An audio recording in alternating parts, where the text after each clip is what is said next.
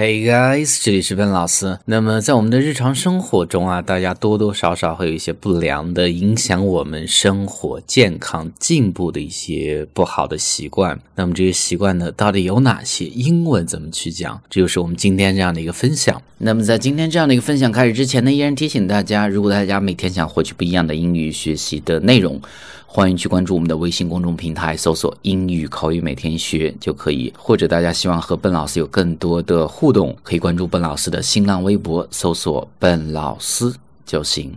那么今天这样的一个分享呢，是来自于 Quora，就是国外的知乎。那么其中有一个人呢提了这样的一个问题。What everyday habits drain our energy？我们有哪些日常的一些习惯让我们精疲力竭？注意啊，drain 它是一个动词，是抽空的意思。那么把我们的能量抽空，就是让我们精疲力竭的意思。那么有两个人的总结呢，获得了很多的赞。其中第一个人呢，获得了超过八万的赞。他总结的是哪些点呢？One, not loving yourself.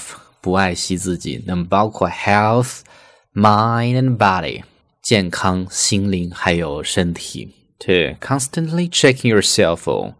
那么第二个就是不断的每天去刷手机，而忘记做一些其他更有意义的事情。Three, have ideas that influence your brain，有一些影响自己判断的一些不好的想法。Four, complaining about things，抱怨太多。 那么这是第一个人的总结。那么大家想一想，你到底有哪些这样的不好的习惯？那么第二个回答呢，是获得了三十一万的赞。他的总结非常的简单，但是呢又更加全面。Long naps, nap 小睡，比如说午睡，那么小睡一会儿就叫做 naps。Long naps，那么午睡的时候呢，睡太多，overstressing over 超过，在这儿就是压力过大。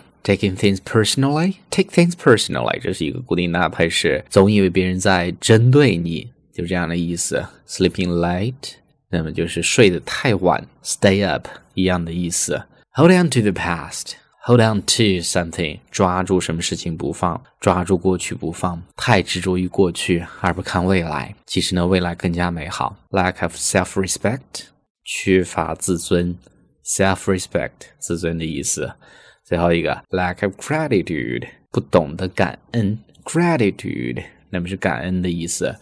所以呢，是我们今天这样的一个分享。那么，希望新的一年呢，大家可以改掉自己的一些坏习惯，有一个全新的自我。Have a nice day。